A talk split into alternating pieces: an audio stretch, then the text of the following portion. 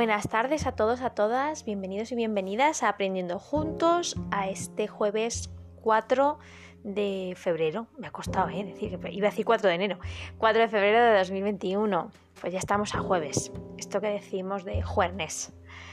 Ya estamos terminando, enfilando la semana. Mañana es viernes y es en muchos casos sinónimo de, de ir desconectando, de ir pensando en nuestro tipo de actividades, que no sea el trabajo, los estudios, los proyectos y pasar a, otras cosas también importantes de nuestra rueda de la vida, ¿no? Como es, pues, a lo mejor algo de deporte, de forma sana y con cuidado, pero bueno, un poquito de deporte, tal vez la práctica de algún hobby, eh, leer, pasear por el campo, cerca del mar, pintar, dibujar, eh, ver películas, a lo mejor, pues oye, es momento de desconectar, ¿no? Viendo una serie que nos encanta, o leyendo poesía, o escribiendo, o hablando por videollamada con un amigo o una amiga. Un tiempo especial que compartir y que dedicarnos también para recargar pilas, y eso siempre, siempre viene muy bien. Bueno, eh, la verdad es que os anticipo que me he metido en un tema un poco así, ¿por qué no? Decirlo un poco complicado, pero yo creo que eh, atreverse a hacer ciertas cosas, aunque nos den un poquito de vértigo eh, y a lo mejor algo de inseguridad, pues oye, nos abre camino a nuevas reflexiones, nuevas preguntas, yo qué sé, artículos diferentes, recursos, autores y seguir aprendiendo no solamente en aquello que se nos da bien o que controlamos o que tenemos cierta seguridad, sino en aquello que, bueno, se nos abre como una oportunidad inesperada, lo que se llama un fluir. Pues vamos a fluir. Hoy vamos a fluir en primera persona porque yo lo voy a hacer aquí en vivo y en directo. Así que si tú también quieres fluir y atreverte a hacer a lo mejor o adentrarte en un tema que a lo mejor a primera vista o a primera escucha no tiene mucho con aprender juntos, pero luego te darás cuenta de que sí, de que tiene aplicación a nuestra vida, a nuestro aprendizaje y a nuestra bueno, a nuestro kit benesteroso, de cosas benesterosas. Espero y deseo que tu semana haya ido lo mejor posible, que ya estés ah, desconectando y que bueno, pues que este ratito tan tuyo, tan nuestro, pues sea algo reconfortante, algo nutritivo, algo menesteroso, algo positivo y que, ¿por qué no? te saque una sonrisa o por lo menos te haga cierto brillito en los ojos. Eso quiere decir que ha llegado al corazón. Así que nada, nos preparamos para ello. Ya sabemos que tenemos que coger mucho aire, respirar muy profundamente. Si necesitas hacerlo varias veces, hazlo a tu ritmo. Si quieres cerrar los ojos, ciérralos para concentrarte mejor en la respiración. Siéntate en un sitio despejado de ruidos, de luces, un sitio de paz para ti que te ayude a centrarte poco a poco en tu ruido interior, disminuyendo el ruido exterior, centrando en aquí en el ahora, en el movimiento de tu respiración, los latidos de tu corazón, las sensaciones, los olores, la temperatura, la misma sensación de tu cuerpo en el espacio y poco a poco abre tu corazón, abre tu mente, abre tu escucha activa, porque lo que vamos a tratar va a llegar a lo más hondo de tu corazón. Empezamos.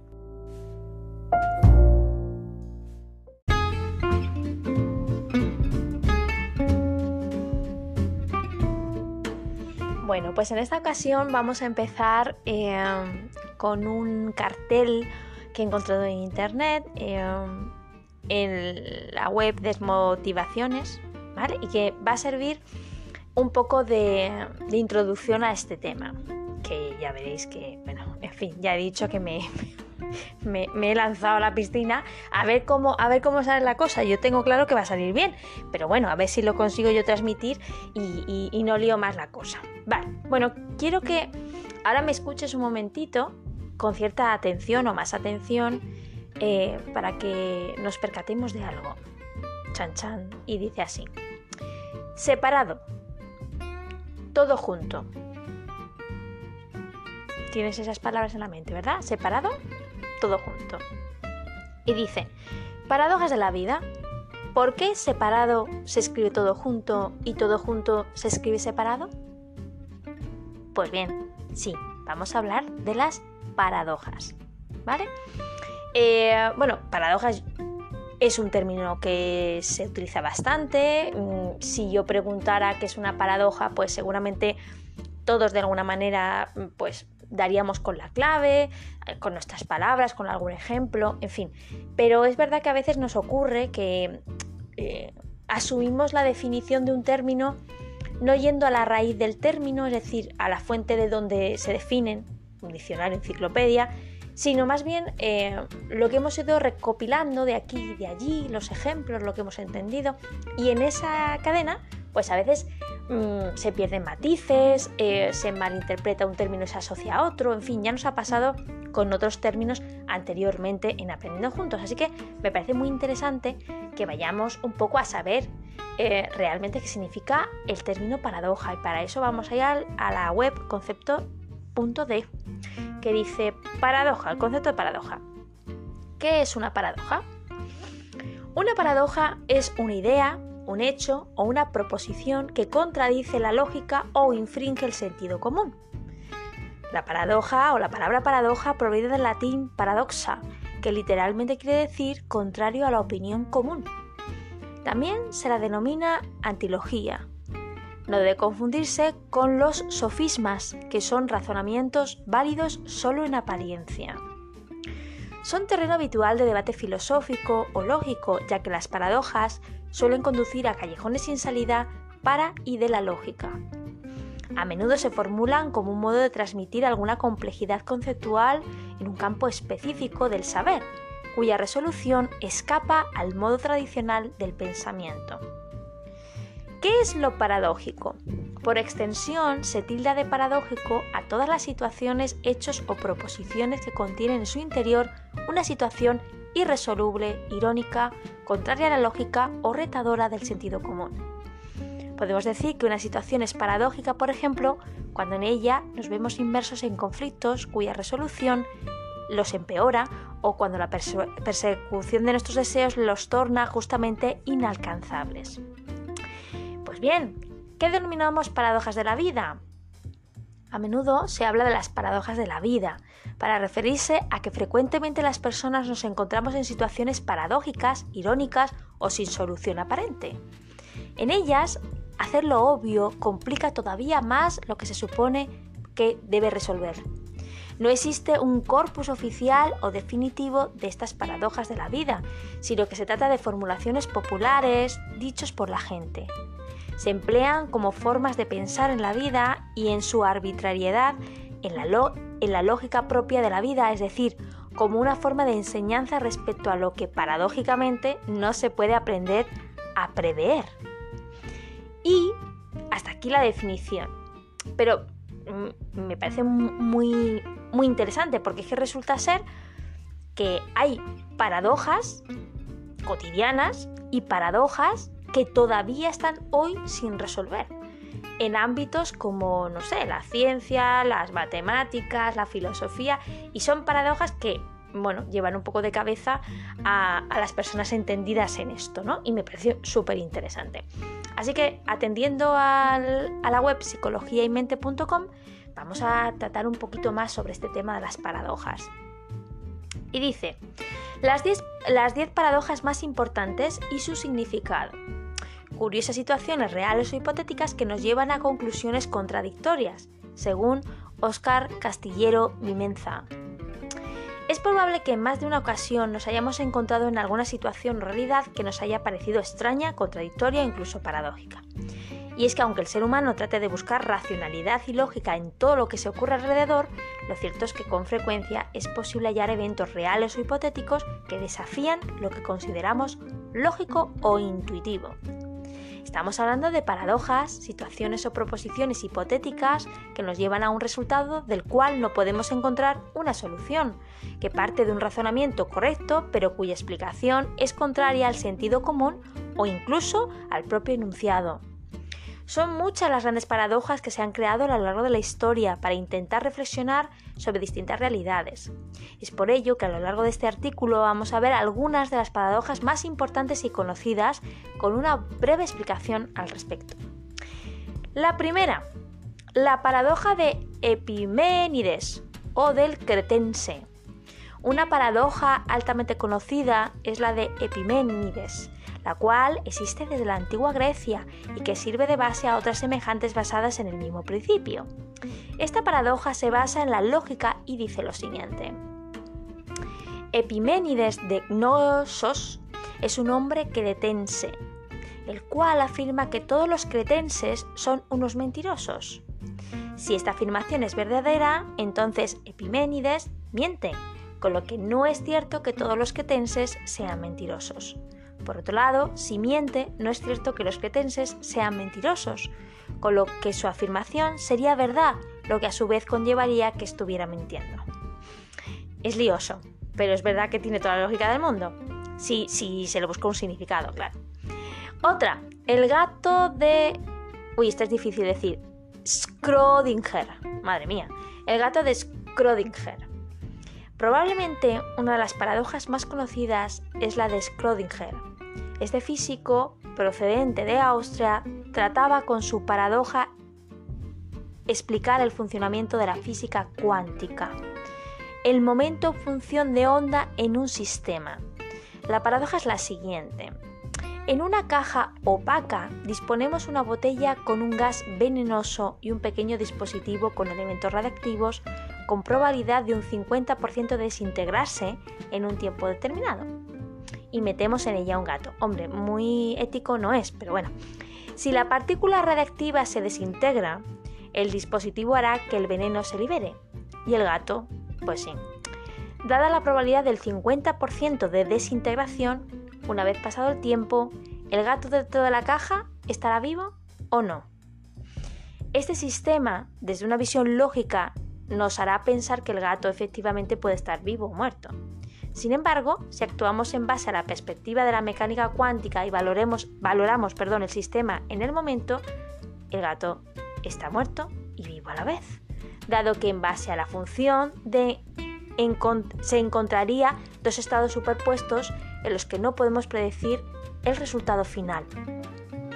Únicamente si procedemos a comprobarlo podremos ver algo de si está vivo o está muerto. Evidentemente algo que rompería el momento y nos acabaría, abocaría, perdón, a uno de los dos desenlaces posibles. Es complicado, pero es una paradoja. esta es más la paradoja del abuelo. Siendo atribuida al escritor René Barjavel, la paradoja del abuelo es un ejemplo de la aplicación de este tipo de situaciones al campo de la ciencia ficción concretamente a lo referente a los viajes en el tiempo. De hecho, a menudo ha sido utilizado como argumento de una posible imposibilidad de viajar en el tiempo. Esta paradoja establece que si una persona viaja al pasado y eliminara a uno de sus abuelos, antes que concibiera a uno de sus padres, la persona en sí no podría llegar a nacer.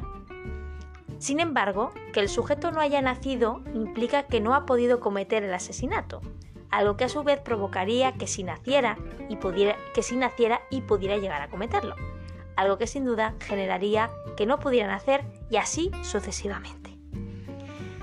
La paradoja de Russell y el barbero.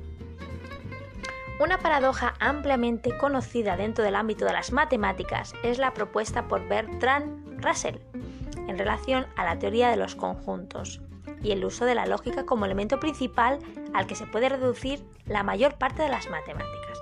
Existen numerosas variantes, pero todas ellas se basan en el descubrimiento de este autor de que no pertenecer a sí mismo establece un predicado que contradice la teoría de los conjuntos.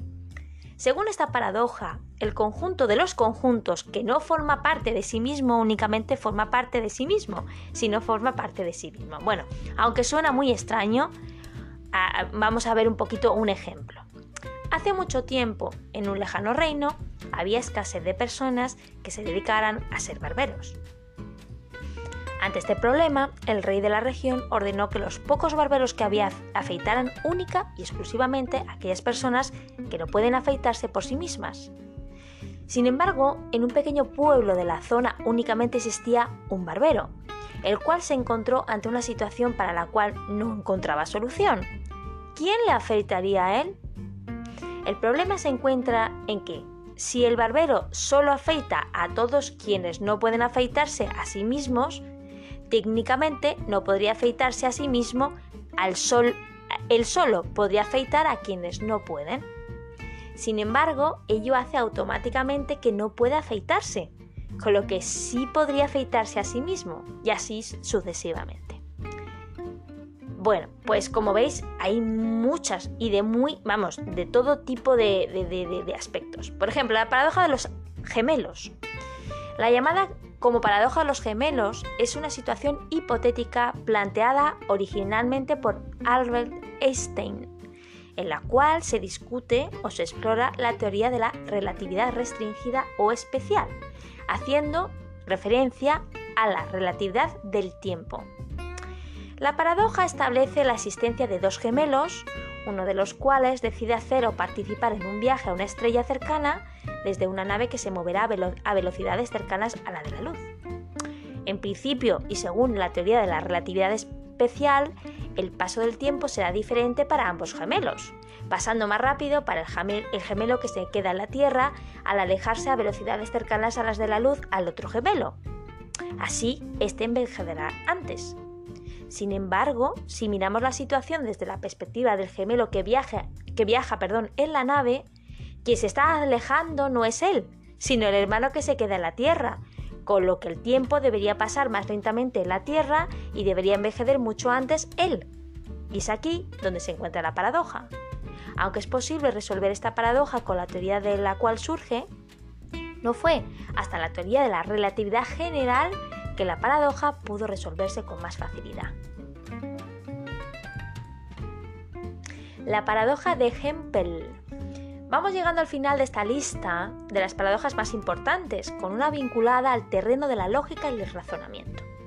Concretamente, se trata de la paradoja de Hempel, la cual pretende dar cuenta de los problemas vinculados al uso de la inducción como elemento de conocimiento, además de servir como problema a valorar a nivel estadístico.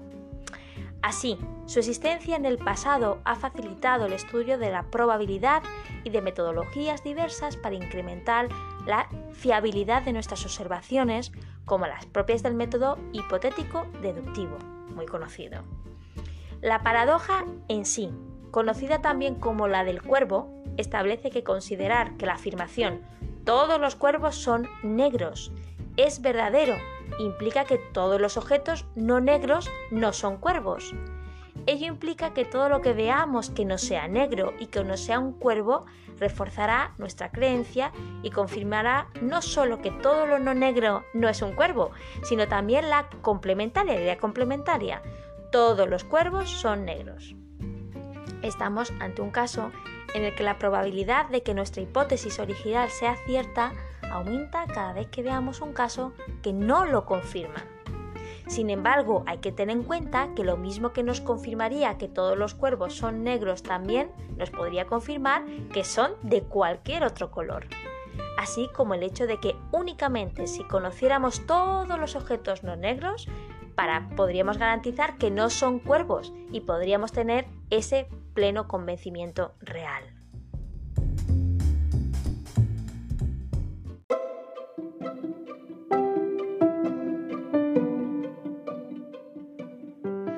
Bien, ¿cómo vais? ¿Cómo vamos? Vamos bien, es un tema un poco a lo mejor algo lioso, ¿vale? Pero es verdad que nos damos cuenta de que las paradojas creíamos que era algo así como muy lejano, pero nos vamos a dar cuenta que está más cerca de lo que creemos y también nos hemos dado cuenta que han convivido con el ser humano desde muchísimos milenios anteriores y seguirán con nosotros, evidentemente. Así que vamos a, plantarnos ahora mismo en una paradoja muy cercana, vamos a decirlo así. Muy cercana y que tiene muchas aplicaciones al momento que estamos viviendo. no tanto con la pandemia o en la pandemia, sino el, digámoslo así, la forma en la que está concebida muchas, muchas cosas, aspectos y, digamos áreas de la sociedad actual. Y que a lo mejor, a lo mejor, si tenemos en cuenta esta paradoja, pues vamos entendiendo ciertos mecanismos. A lo mejor nos sirve para no entenderlos, pero a lo mejor nos sirve para entenderlos mejor. Nos vamos a servir de la web mgeducation.es, ¿vale? Y se dice así. La paradoja es, ¿por qué son más caros los diamantes que el agua? Ah, bueno, parece algo muy obvio, ¿verdad? Pero, pero no, es tan, no, no es tan obvio.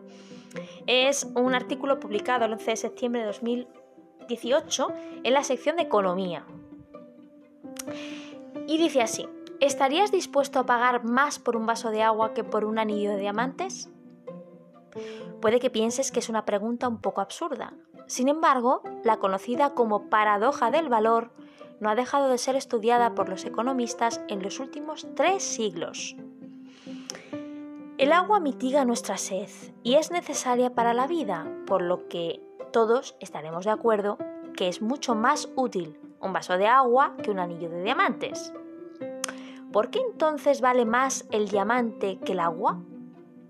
¿Qué lleva a la gente a pagar tanto dinero por un anillo de diamantes o por una obra maestra de algún pintor a pesar de su escasa utilidad?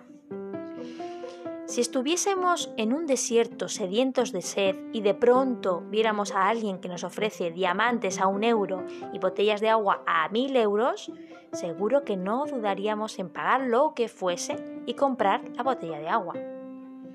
Evidentemente las condiciones del ejemplo son extremas, pero sirve para ilustrar que el valor de las cosas depende de su abundancia o escasez y que ese valor no siempre es el mismo.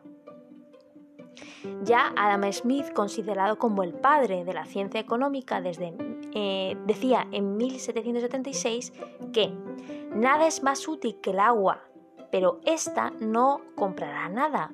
Nada de valor puede ser intercambiado por ella. Un diamante tiene escaso valor de uso, pero una gran cantidad de otros bienes pueden ser frecuentemente intercambiados por este.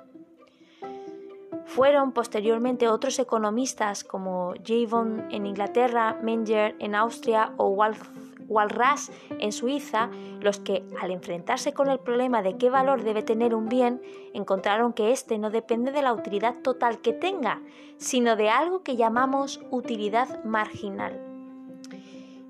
Si tuviésemos mucha sed y dispusiésemos de agua en abundancia, el primer vaso que bebiésemos sin duda nos reportaría muchísima utilidad al saciar nuestra sed. El segundo vaso que bebemos quizás no sea algo menos útil que el primero, y si seguimos bebiendo, esa utilidad irá descendiendo.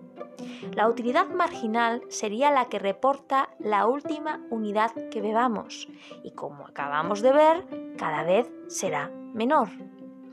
Si comparamos la utilidad marginal del agua y de los diamantes, veremos que a bajos niveles de consumo, por ejemplo el desierto, el agua sí tiene una utilidad marginal mucho más alta que los diamantes y por tanto sería más valiosa. La realidad es que el agua es mucho más abundante y las personas normalmente consumimos el agua a niveles mucho más altos que los diamantes, por lo que su utilidad marginal y por tanto su valor será más bajo que la de estos. Otro ejemplo similar es el del aire, que lo necesitamos para vivir, pero al tratarse de un bien libre y abundante, no necesita actividad económica para conseguirlo y por tanto no tiene valor, salvo algunos casos como el necesario para, por ejemplo, bucear en el agua. Tal y como avanza la humanidad, pregunta, ¿llegará algún día en el que el agua sea más cara que los diamantes?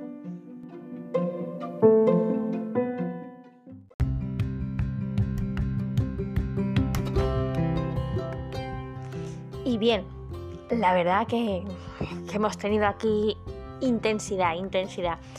Pero en todo caso, creo que podríamos resumirlo y destacar dos cosas fundamentales. Cada uno que llega a su conclusión, evidentemente, pero yo destacaría dos elementos. El primero es que hay situaciones que de forma hipotética perdón, o real suponen un reto para nuestro tipo de pensamiento.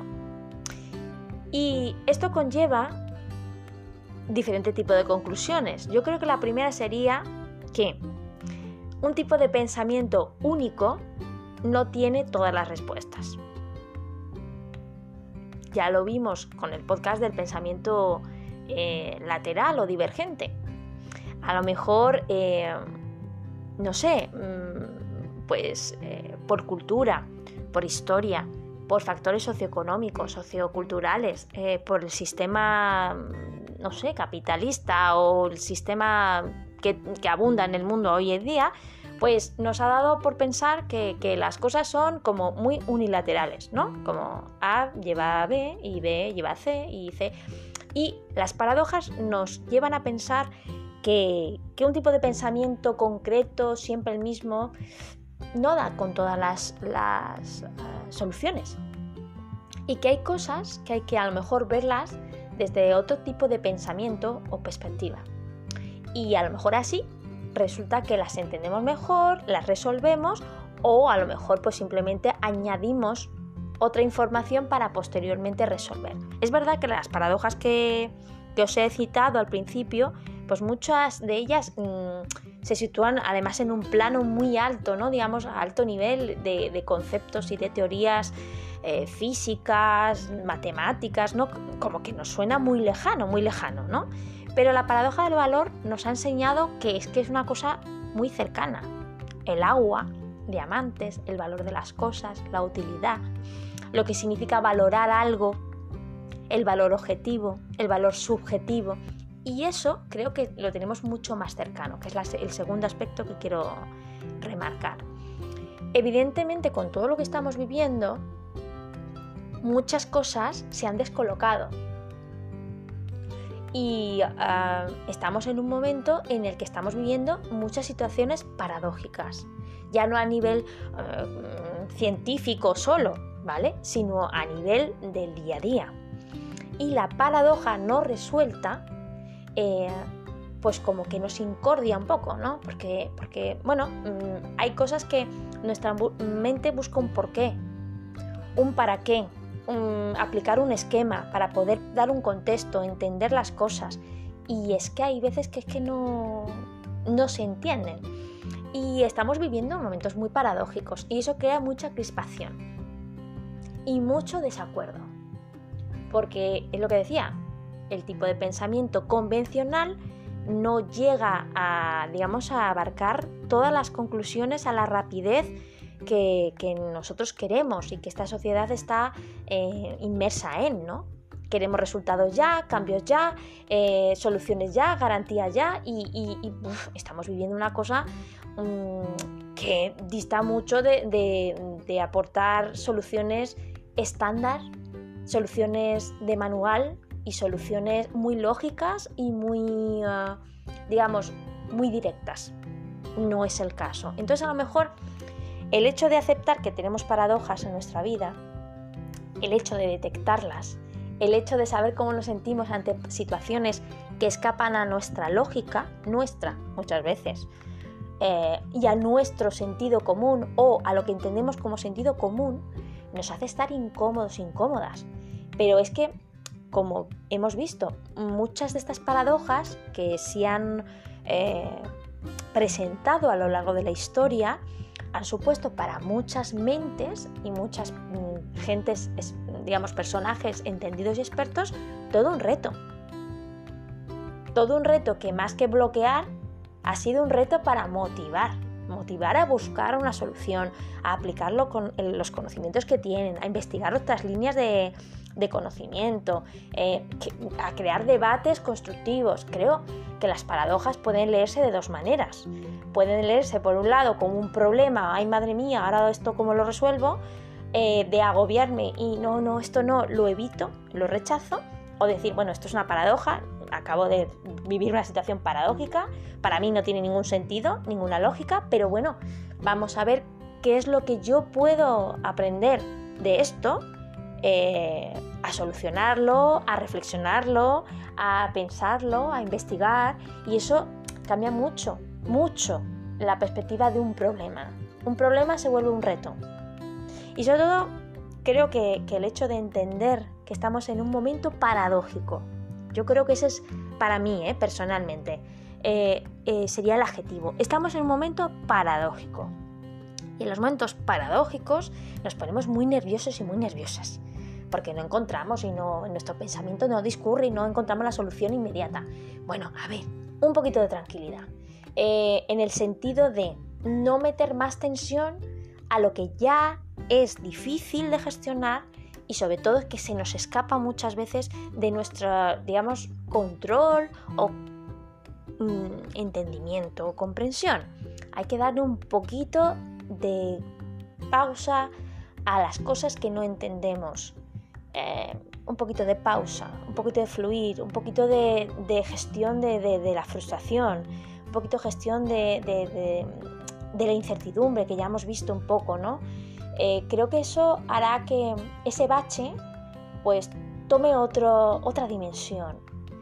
Y creo que la paradoja del agua y el diamante es algo en lo que tenemos que reflexionar para sacar una aplicación a nuestra vida. Es verdad que de una aplicación económica, ¿vale? Sí, es verdad, económica, monetaria, eso ya lo vemos. Pero a mí me gustaría que hiciéramos un saltito y que pudiéramos eh, pues saber que, que eso se puede a lo mejor aplicar a conceptos, a valores, a principios que a lo mejor tienen un valor pero no una utilidad y viceversa, ¿no? Y a lo mejor así podríamos poner en alza eh, valores y principios, como decíamos, la paz, la asertividad, la mediación, eh, la amabilidad, eh, la empatía, mm, que a lo mejor es verdad que no le vemos valor monetario, pero a lo mejor la utilidad en cuanto a gestionar equipos, en cuanto a gestionar la vida en el presente, pues puede ser que sí sea muy útil y que tenga un valor en alza a lo mejor valor objetivo a lo mejor valor subjetivo, pero un valor diferente. Así que te animo a que le des una pensada un poquito y puedas aplicar eh, la paradoja del valor a tu vida. Hacer una aplicación práctica, digámoslo así, ¿no? Un poco libre, free, un fluir, pero ¿por qué no? La podemos hacer. Yo creo que ha estado en, la exposición del artículo estaba bien claro a qué se refería. Pero bueno, podemos dar ese pequeño salto ¿no? y, transformarlo en algo, en algo que nos inspire en nuestro día a día, que no nos quede tan lejano. Así que con esto termino hoy este podcast tan, no sé, arriesgado, por decirlo así. Y me alegro muchísimo de haberme atrevido. Espero que se haya entendido más o menos el contenido y si te interesan las paradojas te animo a, que, a que te adentres en ellas porque es curiosísimo, hay de todo tipo. Y hay muchas de ellas sin resolver y otras ya resueltas, como las que hemos ido viendo, pero muy interesantes. Que no tengas miedo a lo de las paradojas, que son retos. Te animo a que si lo vives en tu vida, reto, reto, no un problema, reto. Y muchísimas gracias por estar, muchísimas gracias por, por vuestro cariño, porque últimamente recibo muchísimos mensajes de apoyo, de ánimo, de motivación, de alegría, de entusiasmo con el proyecto de Aprendiendo Juntos. Bueno, hay ahí un feedback de energía positiva que a mí me encanta, primero porque llega y segundo porque a mí me motiva y a mis colaboradores evidentemente a seguir con ello y seguir investigando, proponiendo y creando, que yo creo que, que es algo muy benesteroso y muy necesario ahora en la época que estamos. Así que muchísimas gracias, nos vemos y nos escuchamos el lunes, que tengáis un, digámoslo así, muy buen fin de semana, pero sobre todo un fin de semana lo más productivo y sobre todo lo más seguro posible para vosotros y los vuestros, porque así solo todos juntos podremos salir adelante y que todo esto quede cada vez más cerca de la solución. Muchísimas gracias, buenas noches.